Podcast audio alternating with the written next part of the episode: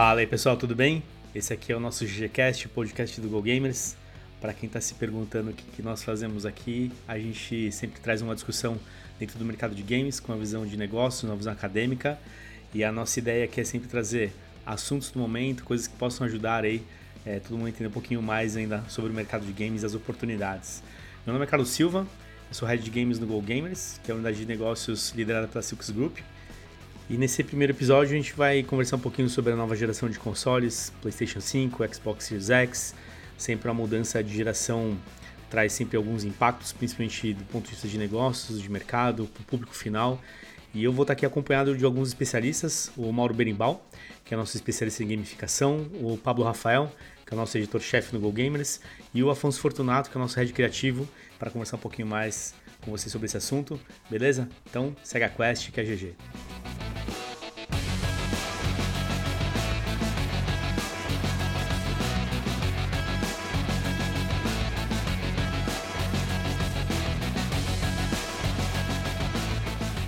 Bom, então beleza. Então, galera, saiu a nova geração de consoles, PlayStation 5 anunciado, já está em pré-venda, o Xbox Series X já está aí. Tem até galera testando, inclusive. Alguns famosos já receberam, não a gente, mas tudo bem. É, mas bora aí, vamos falar aí sobre a nova geração o que, que, a gente acha, um pouco da expectativa, um pouco do que, que isso pode fazer no mercado em questão de mudança para o público de maneira geral. Então, Maurão, conta aí, o que, que você achou do PlayStation 5 ou Xbox Series X? Ponto, já toma uma bandeira aí. É, eu acho que como uh, as duas propostas como modelo de negócio são ótimas, né? A gente sempre, como consumidor, uh, de, uh, acho que a, a, tanto a Microsoft quanto a Sony foram extremamente importantes para a história, para a indústria dos, dos, games, né? Então toda, toda vez que eles trazem um produto novo, uma proposta nova, é sempre muito bacana. Eu já vi um pessoal no Brasil, inclusive, tentando montar um PC gamer com as mesmas specs, né, com as mesmas características de hardware do, do PlayStation e falhando miseravelmente, né? Assim, não dá para você manter, mantendo o mesmo preço, pelo menos impossível, né? não dá. Eu acho que essa é a grande vantagem do, dos dois aparelhos. Eu escutei algumas coisas em termos de comunidade, uh, de uh, pessoal mais Sony, pessoal mais Xbox, uns falando mais de um de outro. Eu particularmente eu acho uma discussão um pouco frutífera, na verdade. São nós estamos é, entrando num momento de games que é extremamente interessante para a indústria como um todo. De um lado a gente tem os smartphones que estão é, vindo com muita força, estão cada vez mais se consolidando como uma, uma plataforma interessante de games. Né? A gente inclusive viu na, na, na, PGB que como que a parte até do público hardcore gamer está tá falando que prefere a plataforma dos smartphones. Uh, a gente tem do lado do PC um espaço que também está crescendo bastante, é, montando cada vez é mais fácil você montar sua própria máquina, apesar de ser também cada vez mais caro, né? Cada vez aumentando o preço. Uh, se bem que o Afonso que está aqui com a gente já está resolvendo, resolvendo esse problema, já comprou as peças necessárias para já comprou uma plaquinha de vídeo nova, né? Uma GTX 3080 aí para a coleção. Mas de qualquer maneira, eu acho que o videogame, no, no, no, as duas, os dois aparelhos, eles têm muita coisa para trazer de interessante para gente, do ponto de vista uh, uh, de mercado de games, uh, que estamos pensando bastante sobre eh, novos serviços nuvem, eh, como que a gente pode fazer stream de jogos, etc. Talvez arrisco dizer, arrisco, hein? Ai, ai, ai, tá gravado, hein? Arrisco dizer que talvez essa seja a última. É, mas arrisco dizer que essa seja a última geração de videogame, no sentido de uma mídia que você pega, coloca e você consome aquela mídia e você. Uh, enfim, joga um jogo tradicionalmente como você tinha. Você compra a mídia separada e joga lá. Uh, a gente estava discutindo antes de começar as gravações aqui, por exemplo, das publicadoras que já não estão fazendo mais jogos físicos, né? Então você baixa uhum. o arquivão e pronto, você tem um HD, joga lá, né? Uh, talvez uma outra proposta de fazer stream de jogos lá na frente, né? Será que nós vamos ter um PlayStation 6 com mídia física um dia? Boa. E, e tá vindo, né? Porque essa, esse lance da plataforma de streaming por nuvem, por cloud, né, e tal, o, o Google já tem, né, a plataforma dele, que ainda acho que é longe de ser uma realidade de boa experiência no final das contas, né? Apesar de não ter chegado aqui no Brasil, a gente sabe que isso demanda tecnologia e tudo mais. E a Amazon também anunciou, né, que é a Luna, Então acho que é um futuro também. Acho que o futuro de, de consumo de jogos através da plataforma streaming, né, através do digital, vai ser o caminho. Não é toa também que essas plataformas do PlayStation e Xbox têm as suas edições digitais e pensando já nisso mesmo, né, no futuro onde você não vai ter mais a mídia física, né, a aquisição do produto vai ser muito mais nichado, muito mais questão de colecionador, mas vai ser muito mais a experiência do jogo mesmo. Se isso funcionar se for rápido, vai ser bacana. Né? Acho que esse é o, é o ponto também que, que é o desafio. E tem muitas coisas que, quando a gente olha aqui no Brasil, você tem uma questão de infraestrutura, uma série de outros né, pontos aí que acabam impactando nessa experiência ser bacana. Por isso que o, o produto físico ainda acaba sendo um, um, diferencial aí, né? Qual que é o Mas tamanho? Aí, Pablo, o que, que você qual, acha? Qual que é o tamanho do, Perdão, do último, do último jogo aí? Ou, vocês falaram, não sei quantos gigas o Call Olha, of Duty novo? Vou, vou, vou te dar dois exemplos. O Call of Duty Warzone atualmente, né? O Modern Warfare Warzone e o Cold War Warzone tá aí na linha dos 200 GB, 250, dependendo se você não desinstala nada. Se você tem o jogo completo. É.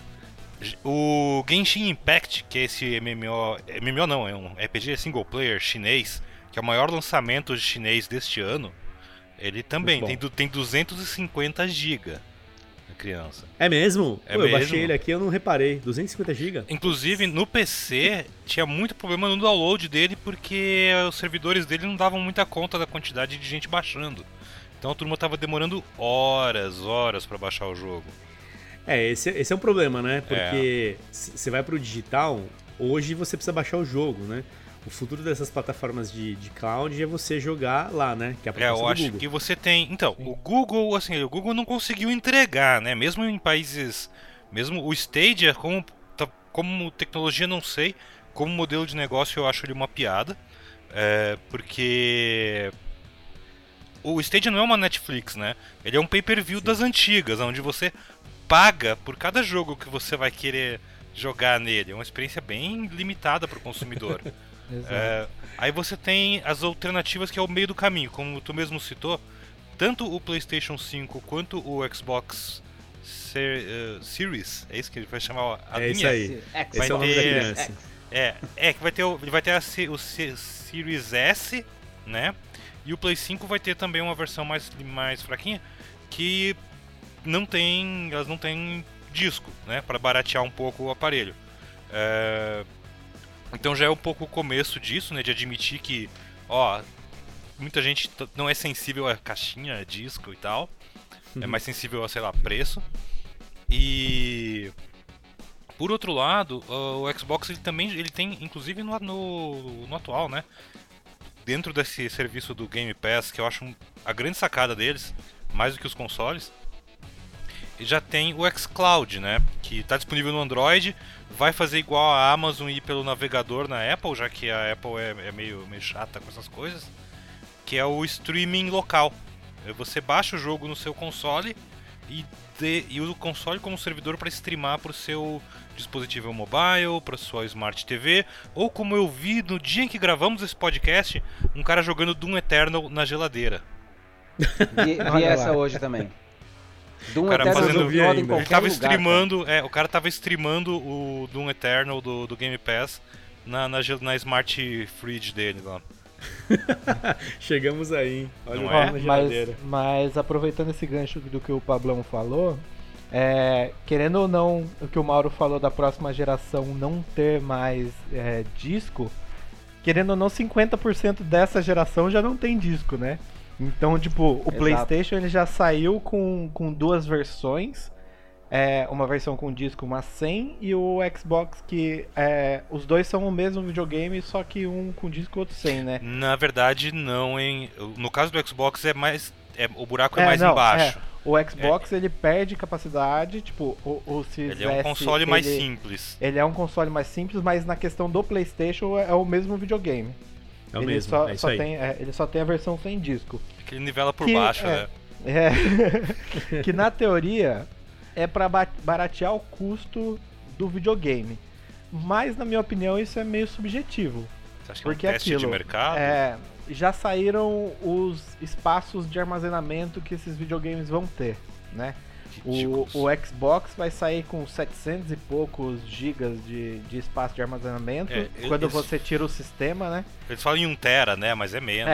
É, é, é em 1 tera, mas tem um sistema instalado. Então, tipo, para você armazenar jogo mesmo, você tem 700 e poucos gigas lá. E aí você pensa que num console 100% digital, que tem 700 GB de espaço e você vai precisar baixar todos os jogos, você vai precisar de um HD externo. O HD externo do Xbox Series X é o, são os novos modelos de SSD, que cada um vai custar nada menos que dois mil reais no Brasil. Pera, então... pera, rapidão, só para entender. É, é, é um, ele é um, é um, vai ser um disco externo proprietário ou eu posso comprar qualquer novo modelo de SSD? O modelo, o modelo do Xbox, você vai poder só usar o disco expansível da Xbox, que vai chegar por dois mil reais no Brasil. Pode falar o... palavrão nesse podcast. É... pode, pode. O PlayStation, o PlayStation, ele vai aceitar qualquer tipo de chip M2, SSD M2. Porém, só eles só vão, é, porém só vão aceitar o M2 da nova geração que custa quase dois mil reais cada um também, se for comprar numa Kabum. No final, no final, galera, o custo de ter o console continua sendo extremamente caro. É, acho que o, o grande, a grande reviravolta de uma plataforma digital, que é o que se questiona, é você baixar um jogo digital e você pagar um, custo menor. E hoje não é assim, né? Hoje você compra um jogo, mesmo um lançamento, se você comprou no digital e comprou físico, você paga a mesma coisa. É. E às vezes você pega até promoção no físico, né? E não do digital. É, então, no digital você vai é pegar a promoção espera, né? bem né? depois, né, Carlão? No digital Acontece você vai pegar. Depois. Você pega com mais frequência promoções, mas bem depois, não no lançamento. Agora, é por outro lado, tem uma coisa que, que é importante lembrar que é assim, essa geração atual já mostrou pra gente que o disco ele não faz diferença nessa matemática, né? Porque qualquer jogo em disco você tem que instalar ele no console, tem que baixar as atualizações gigantescas. Então... Na real, o, o console de disco, é, o console 100% digital é vantajoso mesmo só para quem desenvolve jogo só para quem publica jogo, porque você não Nossa, vai ter mais sim. o custo de publicação no, no, país, por exemplo. Não vai precisar mais fazer caixinhas, fazer o jogo, Fa fazer as versões display de, de é, papelão, ativação e tudo mais, porque na prática para quem joga, hoje em dia, tipo, você colocar um jogo lá, colocar um COD no disco, baixar 50 GB, depois ter que baixar mais 150 de, de, de atualização, dá na mesma que você baixar o jogo digital. Quando eu comprei o, o Red Dead Redemption 2, foi exatamente isso. Foi um jogo para instalar de 90 GB, 100 GB e o cara assim, ó, depois de chegar em casa tem que baixar mais uns 100 GB, tá? Para poder jogar. Pô, é praticamente o mesmo jogo, né? Tem que baixar tudo de novo, sei lá. Então a experiência ela é ruim, né? Afinal das contas, é, o que a galera questiona, e aí tem questões né, técnicas em cima disso, é se o digital ele é, é, barateia ou não. E a gente tá entendendo que não, né? Não muda nada. Afinal das contas, Aparentemente o, o 500 dólares. Lá, na, na, verdade, 500 reais, um 500 reais. Existe um problema, um desafio que a indústria enfrenta já faz umas décadas aí, né? Uh, que é o preço de venda dos, dos aparelhos, né? Ah, do, do, perdão, dos jogos. Né? É, eu tenho uma, uma EGM, uma Electronic Gaming Monthly, de 1994 na minha, na minha casa, né? que lá conta a história do lançamento do Ultra 64, né? que ia se chamar depois Nintendo 64, e lá nas últimas páginas ele mostra o preço. Tem, uh, tinha uma loja de games, eu me lembro do nome de cabeça, mas tem uma loja de games que aponta o preço em dólar dos jogos que estavam sendo lançados na época. Qual era o preço de lançamento em dólares de um jogo de Mega Drive ou Super Nintendo em 1994? 50 dólares. 50 dólares, 49, 55 dólares, né? 55 dólares em 1994, né? 50 dólares hoje é um pouco menos que 50 dólares naquela, naquela época, né? Uh, o que é, traz um, uma, uma, questão, né? É, os times que desenvolvem, a quantidade de pessoas que desenvolviam um jogo de Mega Drive ou Super Nintendo, por exemplo, eram 5 pessoas, dez, algumas vezes era uma pessoa, né? Mas 5 pessoas, 10 pessoas, times rel relativamente enxutos naquela época. Mortal Kombat 1, por exemplo, se não me engano, foi feito por 10 pessoas, né? Uma equipe relativamente pequena, desenvolve um jogo muito importante.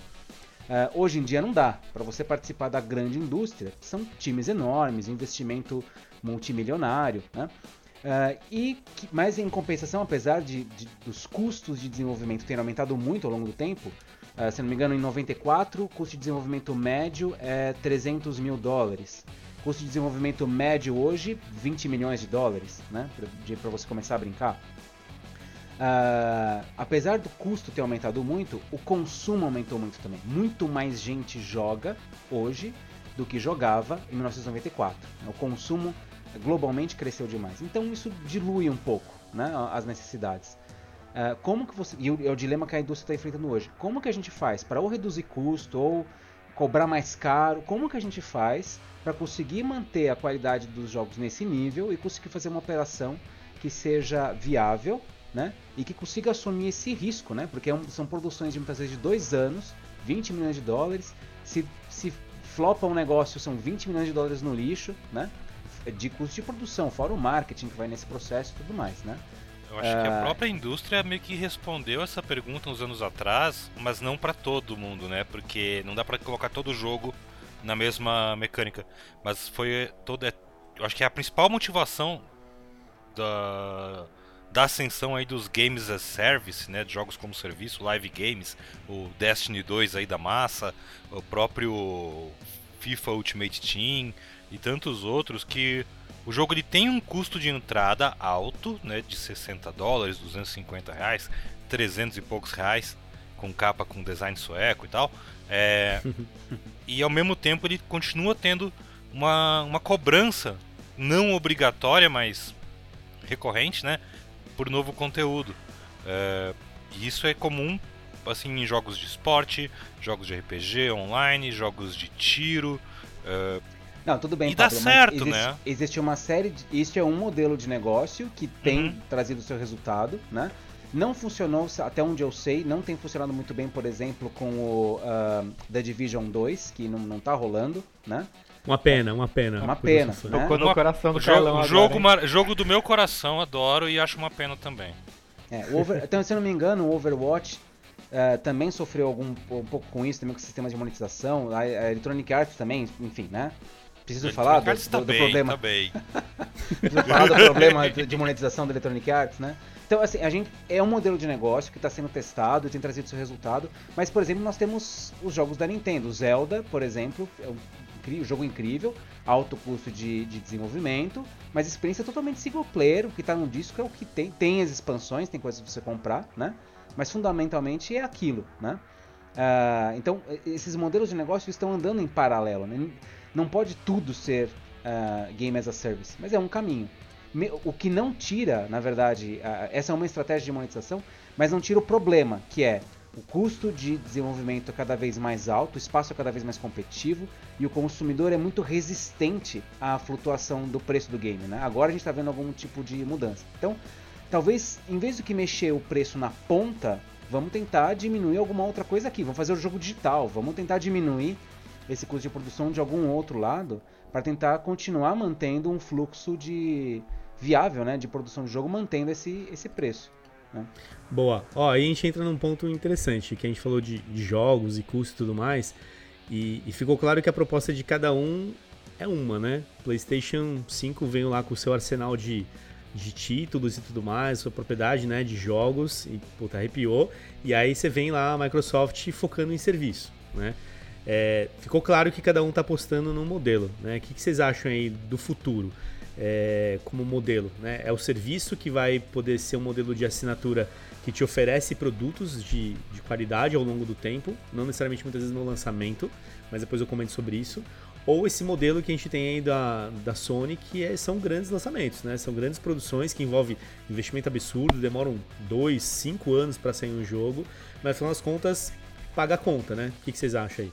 Eu tenho uma opinião curtinha sobre isso, eu acho que o. com certeza. É, é mais embasada num, num feeling pessoal meu assim. Que é assim, a Sony ela trabalha de uma forma muito parecida com a Disney.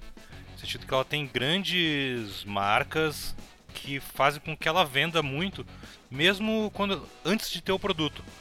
Eu conheço gente que tá comprando o PlayStation 5 para um dia jogar o God of War que teve um teaser de 5 segundos. Eu. Né? Eu. Eu conheço gente que vai comprar o PlayStation 5 quando sair o God of War, porque aí compra no impulso e não se preocupa que o console custa uma fortuna. Mas, Pablo, mas se, se, se, me permite, não, a, a não, Nintendo tem mais muito mais esse modelo do que a Não, Sony. mas a Nintendo, mas a Nintendo a gente nem discute ela, acho que nesse caso aqui, porque a Nintendo ela já navega fora da guerra dos consoles há muito tempo. Desde o Wii. Na moral, assim, a Nintendo ela tá em outra. sozinha lá no canto dela. É, totalmente fazendo o que ela quer. Porque ela sabe trabalhar isso e sabe trabalhar inovação.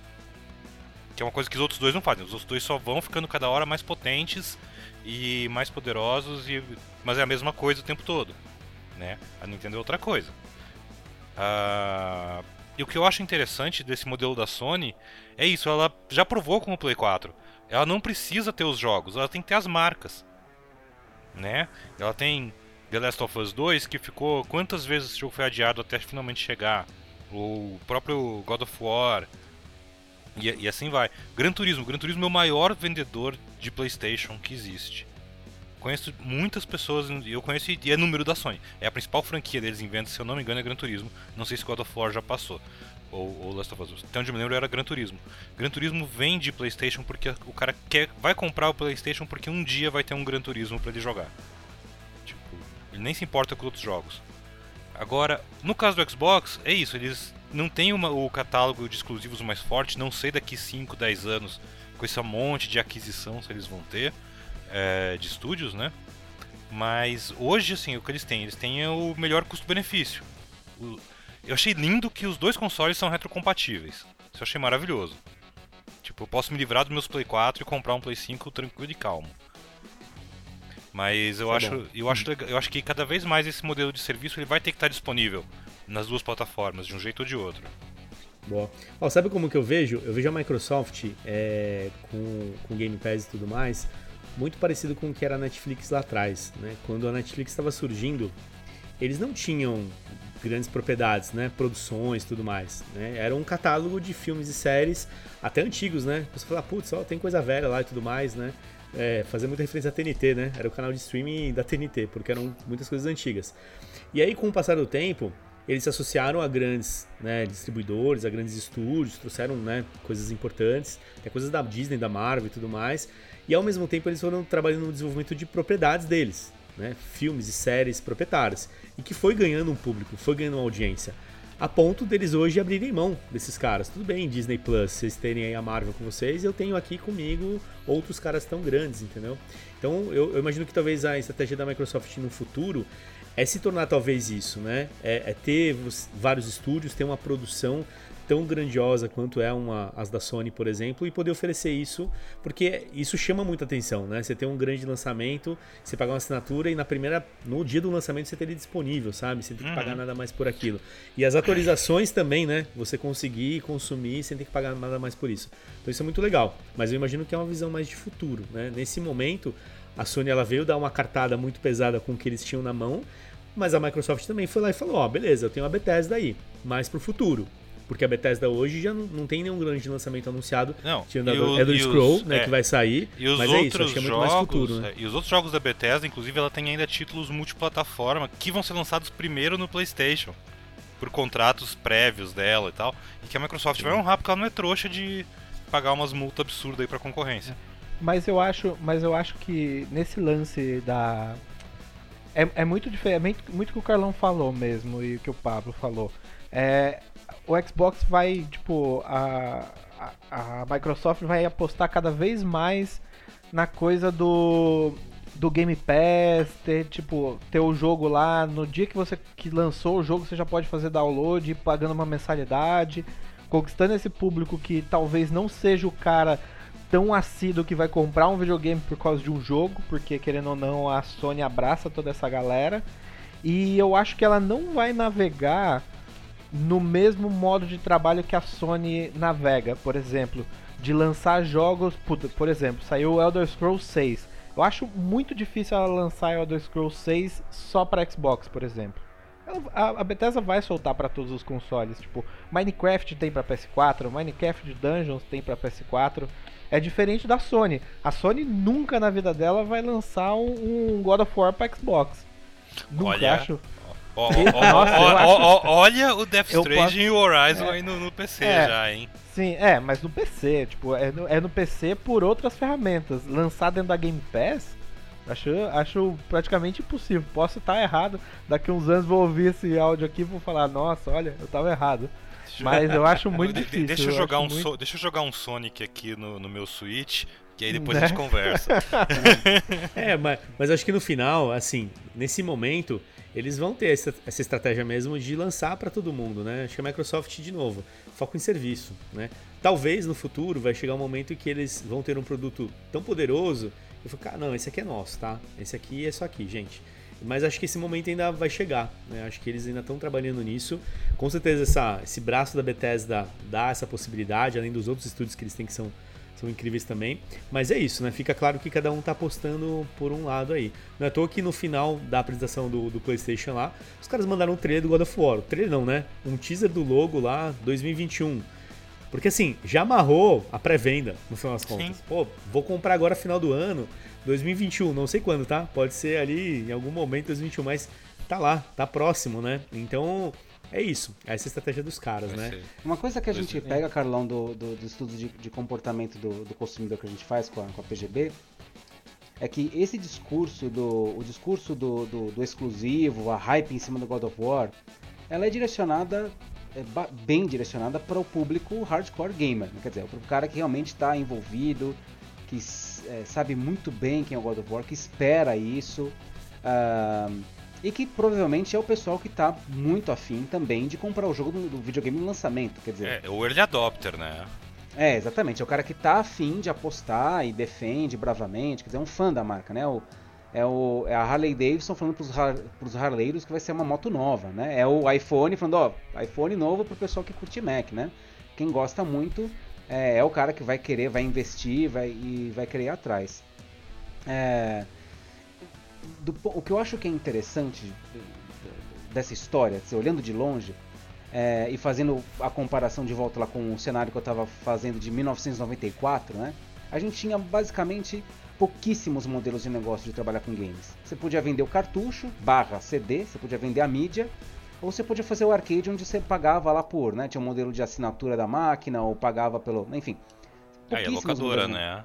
Locadora é depois. É nessa a época. loca- né? Mas a locadora não era bem um modelo de negócio para a indústria. né? Ela fazia parte da, da, da cadeia produtiva de consumo de jogos digitais, mas a locadora era como se ela comprava o jogo. Inclusive, tenho, fico até com a dúvida agora, Pablo, que você levantou a questão, se não era contra a lei, assim, porque tá- vem escrito no disco, assim, não Será pode alugar, era? não sei o quê. Porque É, o, talvez- o- VHS era depois. o VHS era um negócio organizado legítimo, né? Mas não tinha, né? No, anos 90 não tinha. Quem, quem que tava oficialmente no tinha, país? A não Nintendo. tinha. a- não, não- nem Ni- Nintendo, não tinha. Era, a Nintendo tava Não, no não, não. Sega, a Sega. Tectoy, né? Não, mas a Tectoy ela não tinha nem a. Ela não tinha. Ela tinha o direito de, se eu não me engano, vender os, os, os videogames, né? Os, Os jogos, jogos, claro. também.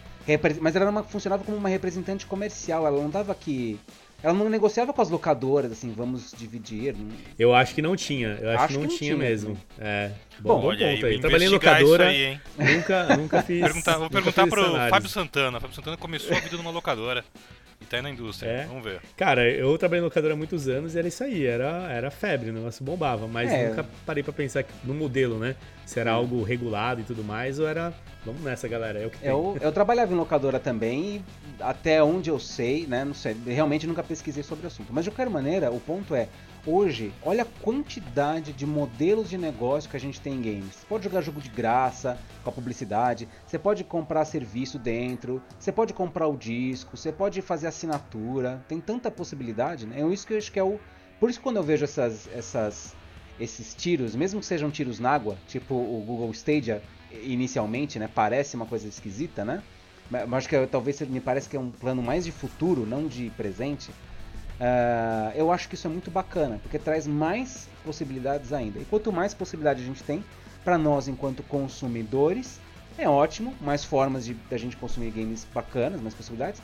E para a indústria também, mais formas diferentes de você viabilizar planos de jogos, jogos diferentes. Mas eu tenho uma- um questionamento sobre isso que nos leva de volta, olha que loucura, à, à- à nossa discussão inicial sobre mídias físicas e digitais, etc. Que é como vocês acham que o. Vamos dizer que o futuro seja realmente essa tendência aí de cada vez mais os jogos só no digital, o próprio vender o aparelho que só. O aparelho não tem entrada para disco.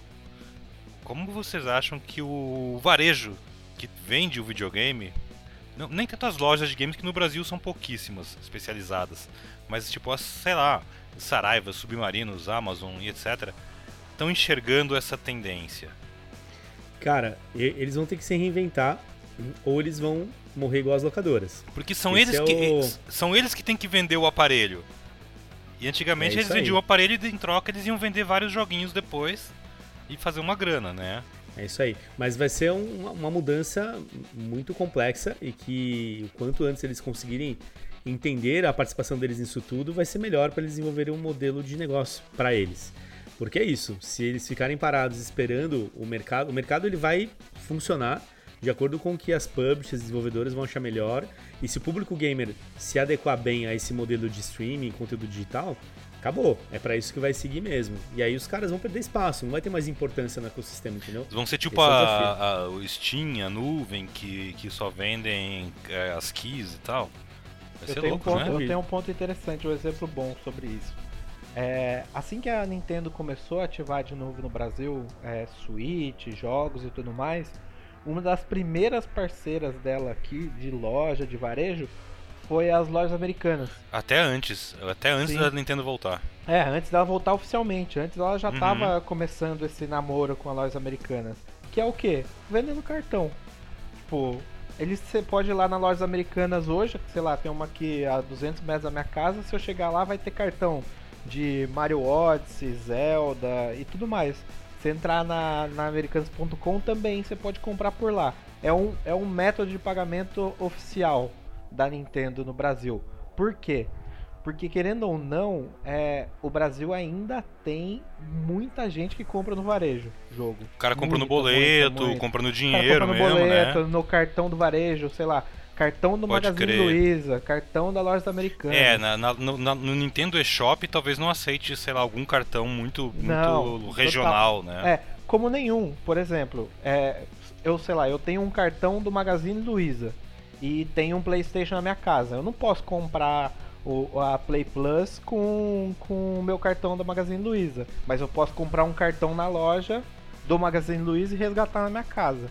Esse é um método que já acontece, que talvez seja um respiro pro varejo numa mudança de geração que não exista mais mídia física, porque atender o cara não, que não é que não tá ali 100% no padrãozinho que a Isso, que a comprar diretamente na Play Store ou no... Porque querendo ou não, os nossos drives de, de, de, de, mercado são os drives de fora, são os drives americanos, os drives dos países de primeiro mundo que Lá não, não, não, não existe uma realidade que você não compra online, que você não tem um cartão de crédito. É, você, você vai ter um Visa, um Mastercard, não existe é, outra tipo, coisa. Lá você pode ter o, o, pode ter de menor renda, você tem um cartão para você comprar online. Então, é, esses acessos ainda é uma realidade pra gente aqui no Brasil, né? Vai lá, Maurão, fala aí. Posso fazer uma provocação estatística? claro. Uh, no Brasil, uh, quando a gente fez a pergunta na, na pesquisa Game Brasil sobre é, onde você costuma comprar os seus, é, os seus jogos digitais, né? Em qual dessas plataformas? São lojas físicas, lojas é, normais pela internet, tipo na Americanas você compra o disco pela internet, ou você compra online pelas plataformas, né? É, é, curioso como isso é muito dividido, né? Na parte dos, dos consoles, é, quem compra mais é, a, a, principal venda é em primeiro lugar nas lojas normais para internet. 52% das pessoas falaram: olha, eu compro o disco por alguma loja tipo uh, é, é, Americanas, por exemplo, ou Saraiva. Né? Tá, entendi. O varejo físico, mas no site do varejo, e não no varejo. No site si. do varejo, é. A segunda mais importante é a loja trazer. O cara vai até a loja e compra, com 50% das pessoas também dizendo que vão até a loja e compram. Em terceiro lugar, 45% são posições muito próximas, né? Quer dizer, o cara compra em mais, ele, ele considera essas opções de compra para ele, né? Mas em terceiro lugar, as lojas online das próprias plataformas, por exemplo, o Xbox Live, PlayStation Store e assim por diante. Ou seja, as pessoas atualmente estão se dividindo entre essas plataformas, né? Isso para as vendas, já que a gente está falando de consoles nova geração, isso para venda de consoles, né? Claro que quando a gente olha, como acho que o Afonso estava trazendo, por região, tem algumas nuances aí, né? Então, o pessoal do, do, no norte, por exemplo, responde que tem muito mais, costuma comprar mais pela uh, o jogo físico pela internet, né? Uh, o pessoal do sul compra mais o jogo uh, físico na loja. A gente vê essas nuances assim, tipo, mas é muito pequeno. No geral, as pessoas se dividem, né? Como, como esses caminhos de compra. Para o brasileiro em particular, portanto, o que me parece é que as três opções são opções válidas. É, especialmente quando a gente olha que a diferença principal está em quem compra isso. Homens, os hardcore players, homens, preferem muito mais comprar o disco físico ainda do que as mulheres. As mulheres estão que são gamers que jogam, elas preferem comprar a versão digital mesmo, e tá tudo certo. A menina está sempre mais à frente, né, cara? É Será que é um lance, é um lance mais nostálgico talvez aí? É porque a gente vem de, uma, de, um, de um modelo onde você tem o produto, o cartucho, né? Sempre foi isso. Foi o cartucho, e aí veio o CD, e aí beleza, hoje é o Blu-ray, mas é o Blu-ray que vem com a capinha bonitona, vem uns cards junto, né? Caixa, Muitas vezes tem ca caixa esses apetrechos. É, isso daí tudo ajuda, né, a criar essa, esse movimento. Será que talvez esse lance mais nostálgico mesmo, e, e de repente talvez a nova geração, na galera de games que está consumindo hoje, vai entrar numa vibe muito mais digital mesmo e, pô, beleza, para ele tanto faz. Pra ele, o digital é o que resolve mesmo, né? Porque essa galera que consome, por exemplo, voltando ao exemplo do Netflix, ela não tem essa mesma, sabe? Não precisa ter o Stranger Things versão física. Stranger Things tá lá na tela e tá tudo bem. Será né? que não Manda precisa? Que Será que não precisa ter não versão sei. física? Porque tem, oh. tem, um site, tem um site que eu, que eu uh, preciso dividir com vocês, americano, que se chama Limited Run Games. Americano, tá? É uma empresa americana que eles fazem jogos físicos de uh, games indie, uh, jogos que uh, ou, ou, remakes, né? Eles são só digitais a... normalmente, né? Geralmente são verdade, são só jogos digitais que eles fazem a versão física, muitas vezes até edições do colecionador, né? Que eles fazem por limited run porque, ó, são, sei lá, são X unidades que a gente vai fazer. Você pede depois que eles acumulam pedidos, eles produzem e um dia chega na sua casa, né? Não pode ter pressa. Não, teve vários jogos indie brasileiros que ganharam versão em disco é, por conta dessa, dessa empresa aí. É um nicho bem interessante. Mas aí eu acho que a gente fica na mesma questão, porque qual será a faixa etária que está adquirindo esses discos? Ah, não, certamente, é. certamente não é uma coisa que vai, assim, sustenta a indústria, a indústria vai se manter produzindo é, jogos por, físicos. Aí, por outro lado, olha só, falando nessa questão de, de faixa etária do consumidor, do, dessa nova geração de consumidores. Eu não sei se Fortnite tem versão em disco.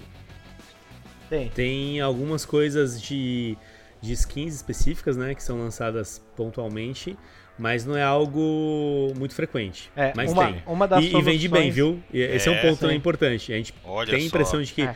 Fortnite, né, digital e tudo mais, tal, é, beleza. É mas vende bastante essas edições é, especiais a aí. Solução, a solução do Fortnite, é, a solução do Fortnite físico é ter bundles exclusivos para edições físicas. É, por exemplo, pacotes físicos que um skins que você não vai ter no jogo na loja online. Aí eu tenho que comprar então, várias vezes o jogo em disco. Aí você tem que comprar a caixinha para poder ter aquele aquele modelo de skin aquele Olha, pacote de, skin. Eu posso falar uma coisa? Você, isso, podia me isso é uma isso. Essa, essa ideia de comprar mídia física, gente, assim, esse tá, tô falando com base na, na pesquisa Game Brasil, tá? É coisa do gamer de console, tá? É, uma, é por isso que eu acho que é uma coisa muito cultural, voltando ao ponto é, original, né? É, nós temos a cultura, como o Carlão tá colocando, da, do, do, da caixinha, do CD, de ter, né? De você ter, só, de você ter orgulho de ter, assim, olha só quantos jogos eu tenho lá, coleçãozinha, né? Feita, né? Uh, e isso é um aspecto, inclusive, quando eu fui, uh, quando eu apresentava a PGB uh, ah, é, live, né, no auditório, a gente podia se encontrar fisicamente no mundo, uhum. é, eu fazia, eu apresentava esses dados da pesquisa e eu achava curioso, eu perguntava assim, quem aqui ainda compra jogos físicos? No auditório de 100, 200 pessoas, sempre tinha, diria que uns 5 a 10% das pessoas no auditório levantavam a mão e falavam, eu, eu compro, eu, eu compro. Por quê?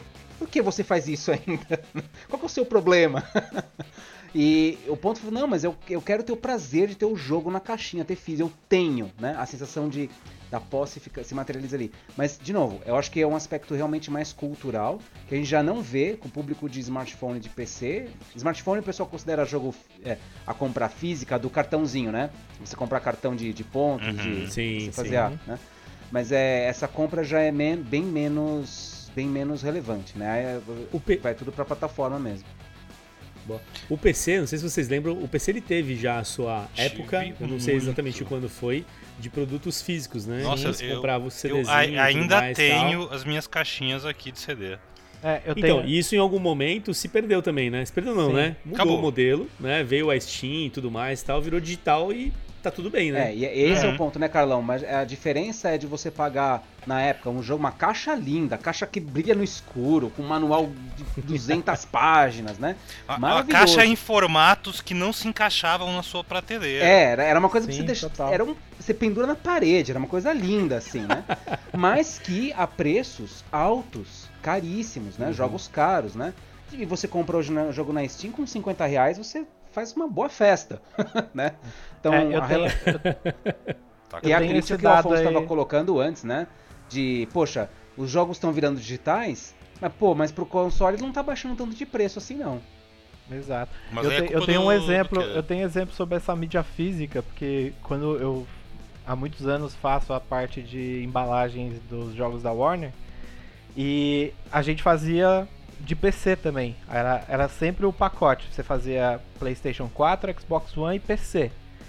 E querendo ou não, você pensar numa produção de uma mídia física para um PC, ele saía tipo 100 reais mais barato no lançamento que um jogo de PS4. Uhum. Então, se o jogo saía para PS4 por 250 reais, ele saía por 150 no PC. Só que a mídia física custava 150 e o jogo na Steam custava 70, 80. Então por que, que você ia comprar a mídia física? E aí quando foi mais ou menos lá em 2017 que aboliu a mídia física para PC. Aí não se fez mais. Aí a mídia física era só PS4 e Xbox One. Tipo, a produção parou. É, algumas outras publishers continuaram fazendo, mas todas acabaram agora. Eu tenho aqui o The Witcher, aí um exemplo do que eu tava falando lá atrás. Lá em 2015, quando saiu The Witcher, eu só tinha PC, não tinha console e tava desesperado para jogar o jogo. E eu não tinha cartão de crédito. Eu não podia comprar na loja online. O que, que eu fiz? Eu tinha um cartão da Submarino lá, comprei a mídia física do The Witcher para PC no, no Submarino. Eu tenho até hoje aqui, foi a primeira versão do The Witcher que eu joguei, é. Versão mídia física para PC. Eu gosto muito do aí, eu gosto muito do jogo do Elite Dangerous, né? E eu falei, putz, cara, se é tão legal se tivesse um jogo versão mídia física, né? Cara, eu tinha eu tenho uma amiga minha que mora achei para vender. A, a própria empresa, a, a, Frontier, ela vende uma versão disco. Que sinceramente, vamos combinar, não serve para muita coisa. Você instala, você põe no seu PC, ele vai baixar coisas da Steam, quer dizer, não adianta, você tem que estar tá... É pelo prazer de ter a caixinha, a verdade é essa, né? Uh, teve que importar. Ela, ela trouxe para mim de, de, de, Londres, que ela tá morando lá, ela veio para cá, teve que ser assim, né? Quer dizer, uh, qual que é o ponto? A mídia física, ela vira esse, essa questão nostálgica, essa questão da posse. Talvez eu vou comparar, fazer uma comparação de certa maneira com a cultura do LP, sabe? Eu quero ter o disco, né? Ou ainda assim do CD mesmo, que seja, eu quero ter o. Eu, eu gosto tanto desse artista, eu quero ter o disco dele, né? uh, não é uma coisa que sustenta a indústria, mas sustenta alguma indústria, né? Quer dizer, sustenta o comércio, sustenta a prática de consumo ainda existe, né? Uh, mas a grande indústria, acho que voltando à nossa provocação original, né? Talvez o PlayStation 6, aí o Xbox XX Series XXX, talvez já, já talvez não, não tenha mais totalmente digital, né? É, é, não acho que a grande conclusão do futuro é que é isso. As plataformas hoje elas estão apostando já nesse mercado digital, tá vindo os serviços de cloud e tudo mais. E aí eu tenho um rumor, queria ouvir o que vocês acham aí. Que já ouvi comentários de que talvez o próprio Xbox vire um serviço. Um serviço que você rode em qualquer lugar. Por exemplo, você carregar o serviço do Xbox dentro de um PlayStation. Ou na geladeira Smart, na sua geladeira Smart, se você Pois quiser. é, pois é. Não sei o que vocês acham aí, conta aí. Olha, eu, eu acredito que esse se, essa seja assim, a, a Ultimate Form do Game Pass. Já, já há muito tempo que eu imagino que a visão dos caras é essa mesmo, de se abrir o Switch e ter ali teu aplicativo do Game Pass, assim como você tem da Netflix, sabe? Tá ali do lado. É isso aí. Você pode, você pode até eu... comprar o jogo, mas tipo, tu pode assinar isso aqui e jogar tudo.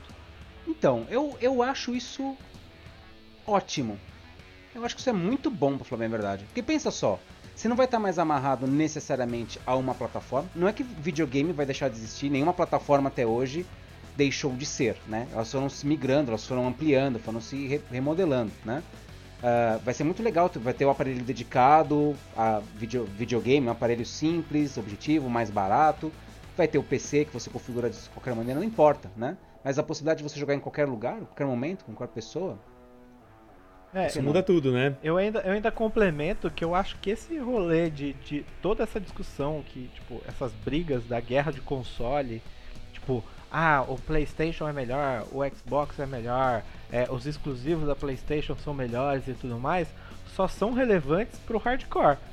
Porque uhum. se eu sou um cara casual que não, nunca joguei ou jogo muito pouco, se eu compro um Xbox Series S com Game Pass, pra mim tá muito bom. Tá muito, tem é, muito é, jogo.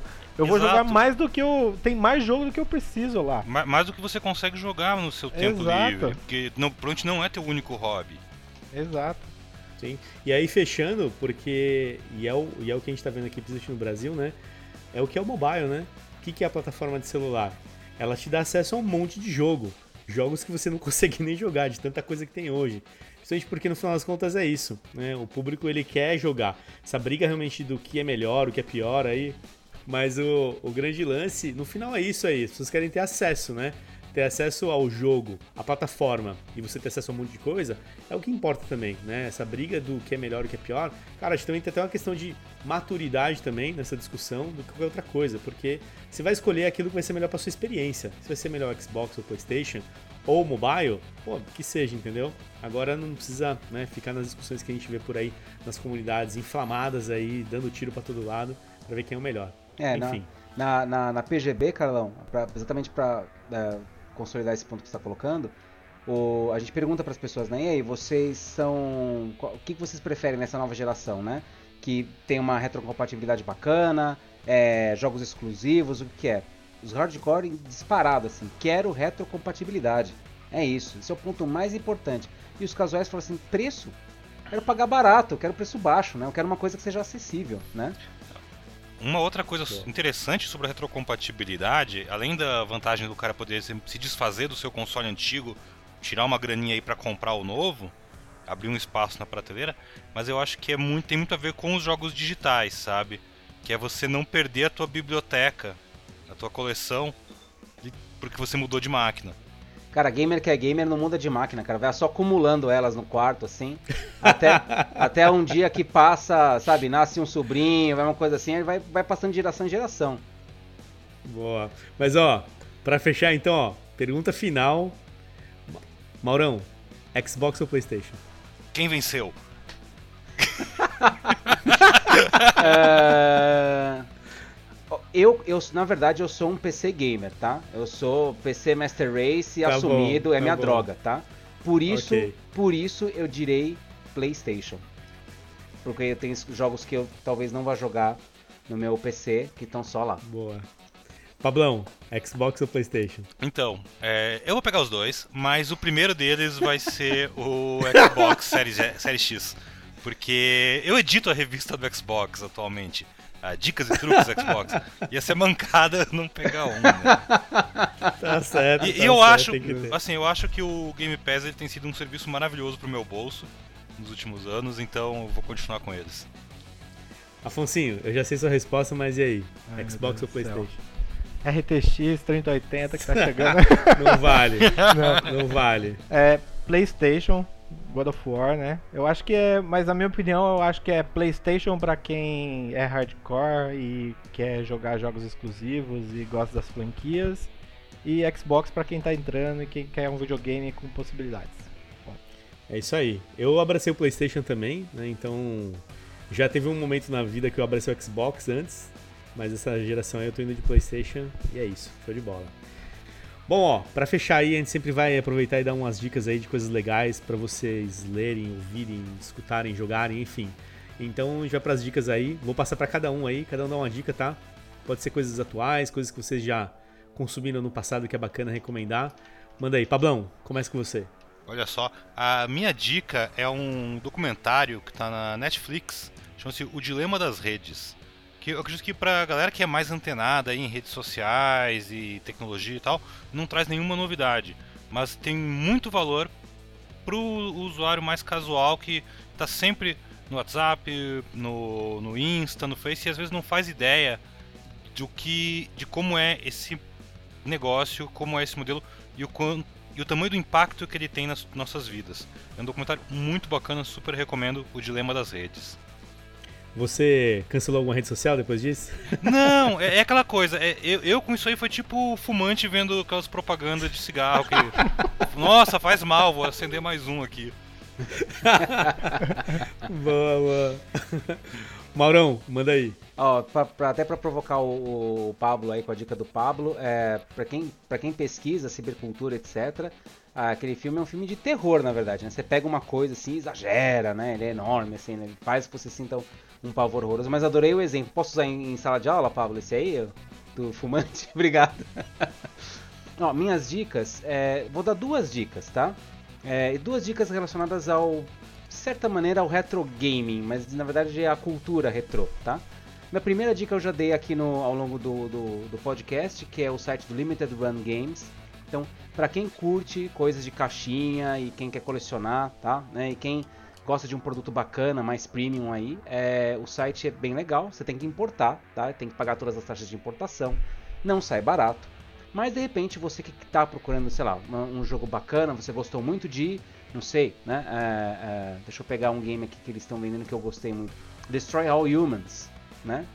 Se você gosta muito de Destroy All Humans, você quer muito ter a versão física do game, puta cara, tá ali, tem uma opção, tá? Tem caminhos. Então, eu acho que para conhecer, no mínimo para conhecer, é bacana. E minha segunda dica, e aí é para retro game de verdade, é um emulador chamado Fightcade. Tá? Fightcade é um emulador que permite que você jogue online arquivos que você já tenha, né? Arquivos que você já tem de, de é, disponíveis aí. E você pode jogar online de graça com qualquer, com qualquer outra pessoa. Uh, Street Fighter 2, Street Fighter Alpha, um King of Fighters 94, 95, 96, só essas coisas, né? Do, do, do Paleozoico. Dá pra brincar aí é, com os amigos. Boa, show de bola. Mané Fonseira, qual é a dica aí? Bem, já que a gente está falando de nova geração, eu vou mandar uma dica aqui da antiga geração. É The Witcher 3, só porque eu citei ele quase agora aqui. Se você não jogou, jogue. Se você já jogou, joga de novo, porque ele vai ter atualização gráfica para nova geração. Se você vai ter uma RTX, você vai jogar ele com High Tracing. Se você tem um console novo, você vai jogar ele a 120 FPS é, na minha opinião, o melhor jogo da antiga geração, então jogue. Talvez o melhor da nova por uns anos, hein? Talvez, Talvez. o melhor da nova. The Witcher, The Witcher vai virar o novo GTA também, né, cara? Um negócio que é, meu, vai atravessando gerações e plataformas e tá lá, né? Eu, oh, mas, li mas... esses dias que o, o, PlayStation 3 teve o quê? O PlayStation 2 teve 3 GTAs, né? O PlayStation, o GTA V já teve 3 PlayStation. Exato. Ó, Afonso, mas pode, pode falar? É, dói, dói meu coração quando você fala a velha geração, cara. Eu me sinto realmente é. assim. Ah, tava, tava, batendo, tava batendo um game online com, na Santa Ceia lá, me sinto assim. Não. Quem comprou, quem comprou o PS4 no lançamento já pode reservar a vaga no asilo, já que já é, já é antigo. Pode crer. Ó, minha dica aí, eu tô jogando, achei bem legal, é o Genshin Impact. É isso, isso Pablo, isso. falou? É isso aí. Cara, eu baixei, achei muito legal. E ele, assim, é muita referência do Zelda, né? Do Breath of the Wild. É na veia, só que de anime, né? Essa é a diferença. Os personagens e tal. É muito legal, bem bonito, bem, bem interessante. É, tem que dedicar umas horas nos menus lá, um monte de opção, um monte de coisa para configurar, mas é bem legal. Achei bem divertido. O, o, o Gacha né? é smartphone, PC e Play 4. É isso aí, eu baixei no console, é, no Play 4. Eu deixei baixando no Play 4. Deixa eu te perguntar uma coisa o gacha sem dele não é muito pay to win, não? Não atrapalha? Uh, ainda não tive essa percepção, mas senti um pouco disso daí. Porque é um jogo free, né? Também é importante, é. né? Então você baixa lá e aí eu fui procurando, pô, em algum lugar aqui tem que ter alguma coisa. Aí tinha. mas ainda não explorei a fundo para saber o quanto que é esse saco sem fundo aí.